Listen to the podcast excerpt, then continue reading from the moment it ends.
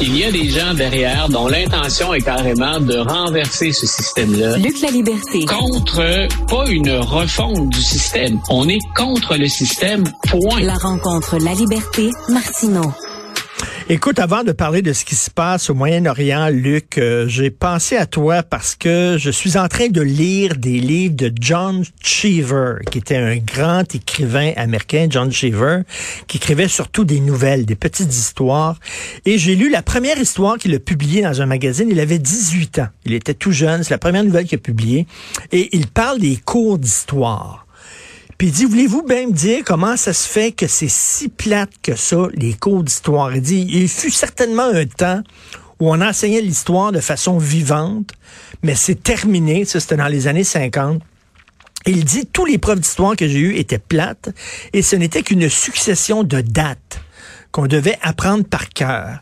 Et je lisais ça, bien sûr, je pensais à toi qui es un excellent prof d'histoire, j'en doute pas, mais moi, les profs d'histoire que j'ai eu aussi au secondaire, ils étaient plates. Pourtant, c'est une matière que j'adore.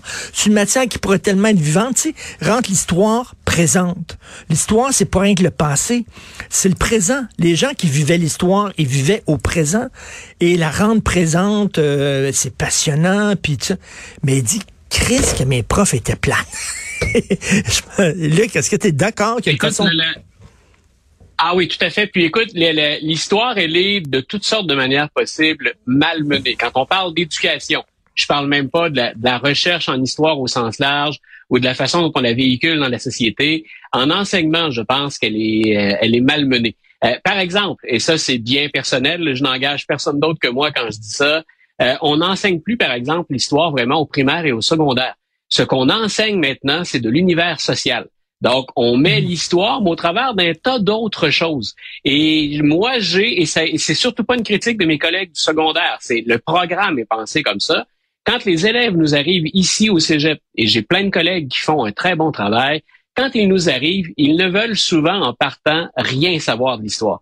Ça veut dire que ce qui a été fait avant, la façon ou le cadre dans lequel on le fait, ça ne leur donne même pas le goût d'être là. Et je le constate cette session-ci chaque mhm. jour parce que je n'enseigne pas que l'histoire des États-Unis, j'enseigne le cours obligatoire. Et ils sont comme euh, un brin étonné quand ils disent ouais mais hey c'est c'est intéressant et moi j'ai ce souci euh, de, de faire ce que je fais avec toi finalement chaque jour c'est euh, j'aime bien analyser l'actualité mais toujours au regard du passé de se donner une perspective de revenir dans le temps et là, il constate à quel point c'est pratique, à quel point ça peut être utile. J'ai pas devant moi des gens qui vont devenir des historiens. J'apporte ma brique, ma petite contribution à en faire des citoyens un peu plus éclairés. C'est l'objectif du système. Et comme toi, je, je déplore, j'ai eu de, de, très bons profs d'histoire, mais j'en ai eu de très mauvais. Et l'histoire, c'est beaucoup plus que des dates, des chiffres. En passant, anecdote comme ça, puis j'arrête après parce que je pourrais être intéressable sur le sujet je n'ai pas une bonne mémoire. J'ai pas une mémoire encyclopédique. Et ça étonne toujours les étudiants. Mais je leur dis, écoutez, je vous donnerai pas le cours avec un, un amas de personnages, pas un amas de dates. Euh, je leur dis à la blague, j'ai de la misère à me souvenir de l'anniversaire de, ma blonde. Donc ça, c'est si ma blonde est à l'écoute, j'ai de ruiner mes chances. Mais euh, je leur dis, c'est pas comme ça que je retiens. C'est il faut qu'il y ait, il y a une émotion qui vient avec ça. Il faut qu'il y ait un sens qu'on donne aux choses. Voilà. Une émotion et, sens. tu, sais, tu sais que, écoute, euh, Luc, euh, il y a une mode depuis quelques années qui est peut-être critiquée par certains historiens, ah. mais de prendre des films d'archives et de les colorer. OK, et électroniquement, de prendre des films de la première, de la deuxième guerre mondiale et de les colorer. Euh, la série Apocalypse, par exemple, sur la deuxième guerre mondiale, c'est tous des films d'archives qu'on a déjà vus en noir et blanc puis qu'on met en couleur. Mais moi, je trouve ça important parce que pour un jeune, voir un film en noir et blanc, c'est vieux, c'est le passé, etc. Quand tu le vois en couleur, ah, c'est toi soudainement, ça devient présent. Ça devient la réalité. Et euh, ça peut être, il y a peut-être des historiens qui sont contre ça, mais moi, je trouve que c'est une façon de rendre l'histoire actuelle et présente. C'est la même chose, je te dirais, ça, tu vois, tu parles d'histoire relativement récente à l'échelle.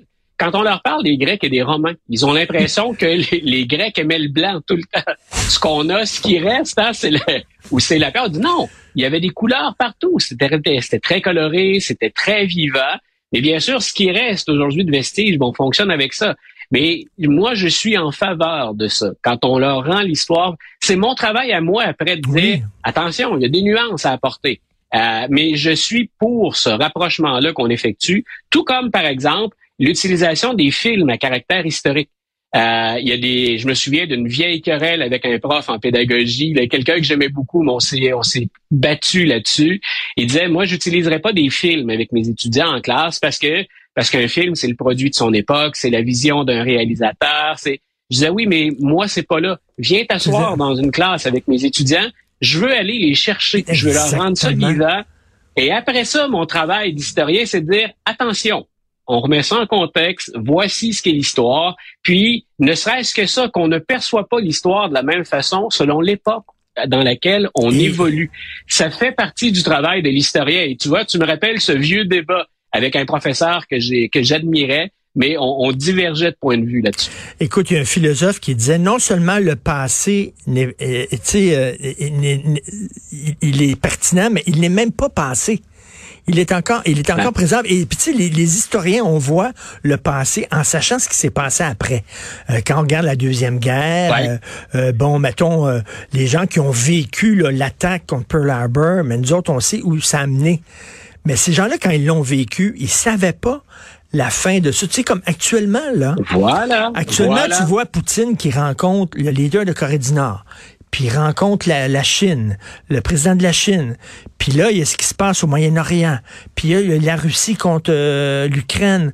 Puis là, on, se demande, on est angoissé, c'est quoi la, suite des choses? Comment ça va finir? Mais c'est ça, les gens le savaient pas, ils le vivaient au jour le jour. Et tu vois, moi, c'est le défi que j'aime. En étant à la fois prof d'histoire, mais en étant commentateur dans les médias, c'est le défi que j'aime. Comme prof d'histoire, j'ai toujours dit, j'ai l'impression que mon travail est plus confortable. Je commente avec la plupart du temps des années de recul. Mmh. Alors que là, j'utilise la même méthode pour trouver et valider de l'information, mais je me prononce à chaud. Et j'aime, ça paraît contradictoire, mais c'est complémentaire. J'aime les deux exercices. Avoir à commenter sans savoir, en guillemets, le punch de la fin. Alors qu'en classe, ce que j'explique, c'est on l'a le punch de la fin. Comment on est arrivé à ce punch-là?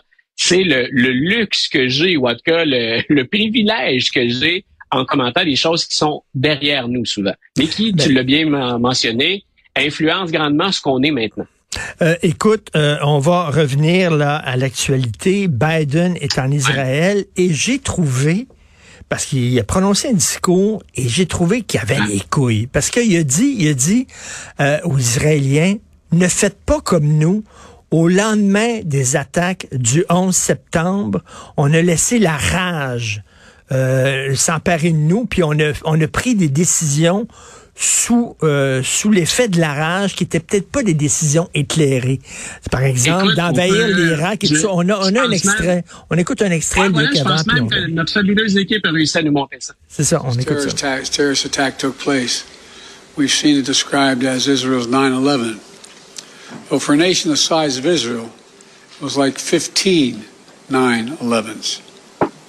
The scale may be different, but I'm sure those horrors have tapped into so some kind of primal feeling in Israel, just like it did and felt in the United States. Shock, pain, rage, an all-consuming rage. I understand, and many Americans understand. You can't look at what has happened here to your mothers, your fathers, your grandparents, sons, daughters, children, even babies and not scream out for justice. Justice must be done. But I caution this while you feel that rage, don't be consumed by it. After 9 11, we were enraged in the United States. While we sought justice and got justice, we also made mistakes. I'm the ah. first U.S. president to visit Israel in time of war.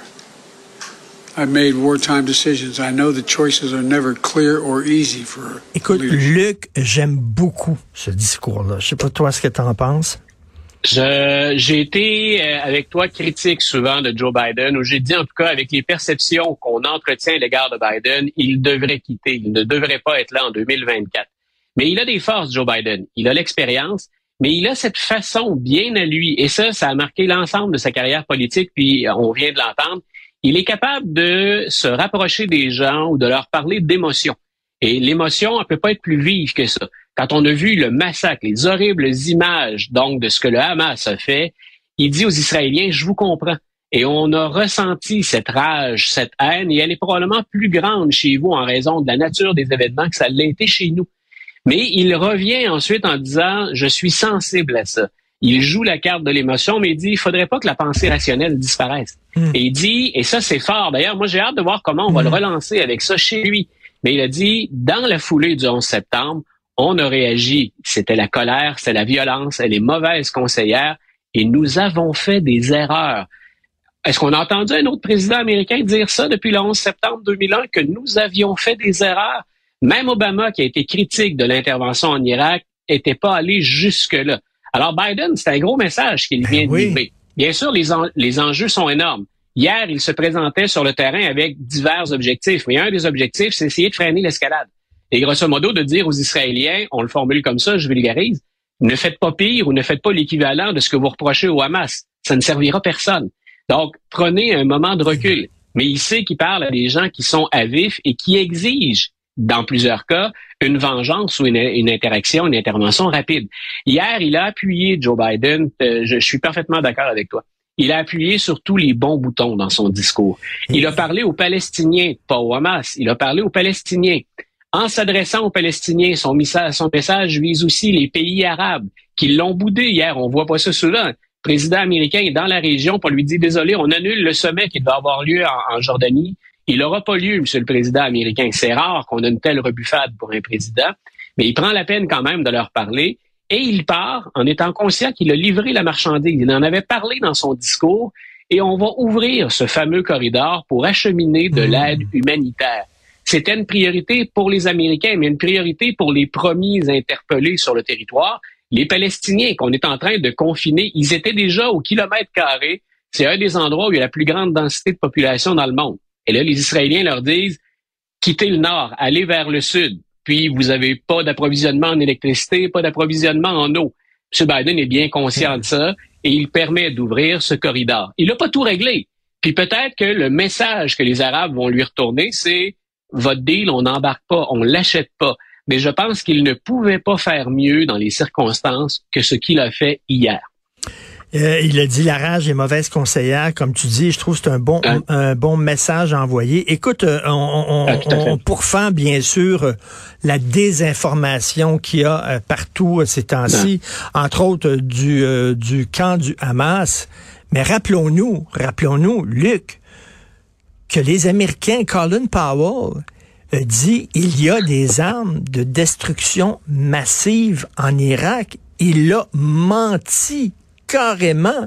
Le président a menti. On a envoyé des jeunes Américains au front, risqué leur vie et certains ont perdu leur vie sur la base d'un mensonge. Alors, tu sais, les États-Unis n'ont pas beaucoup non plus de leçons à donner aux autres de désinformation. Ils l'ont fait.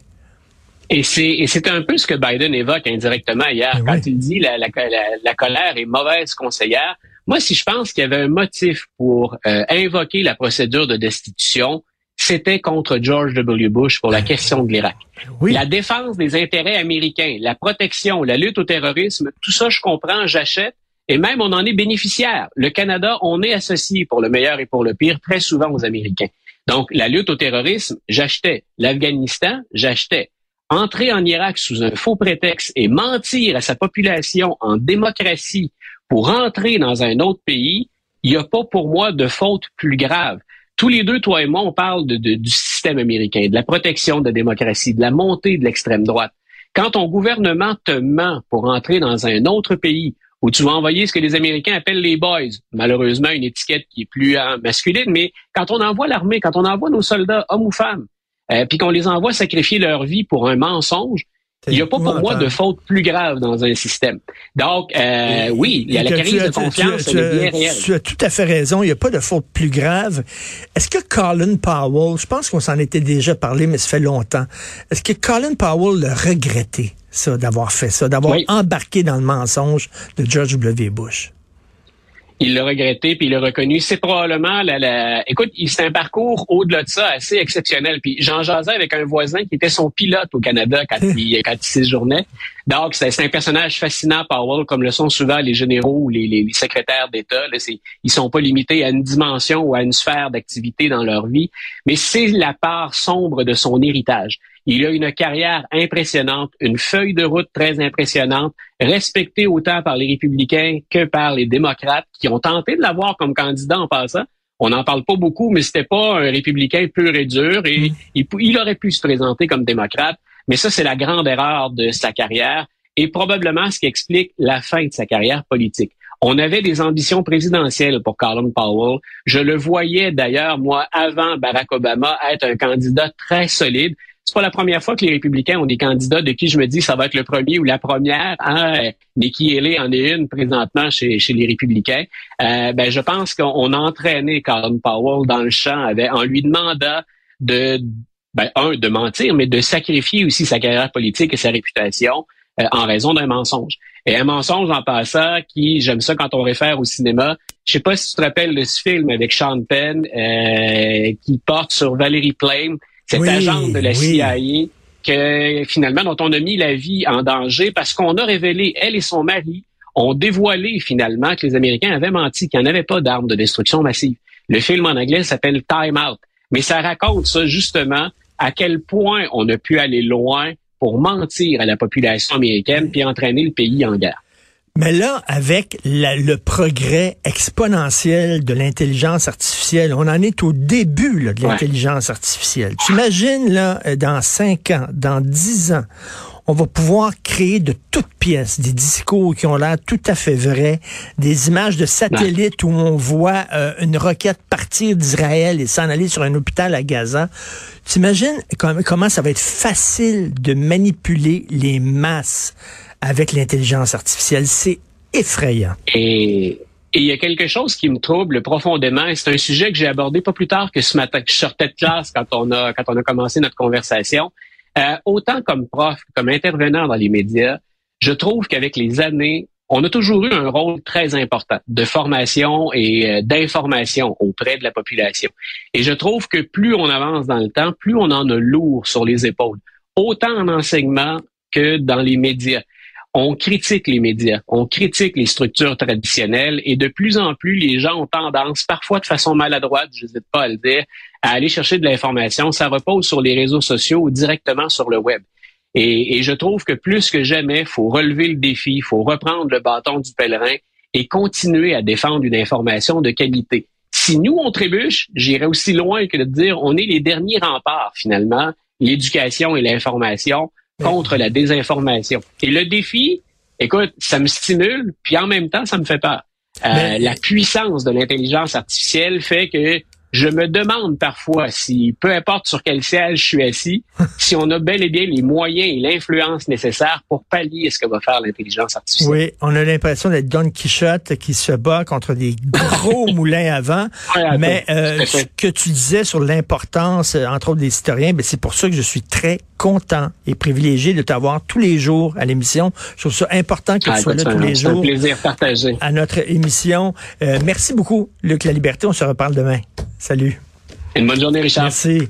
Euh, c'est tout le temps qu'il nous reste. Merci beaucoup, Florence Lamoureux. Merci pour ton travail à la recherche.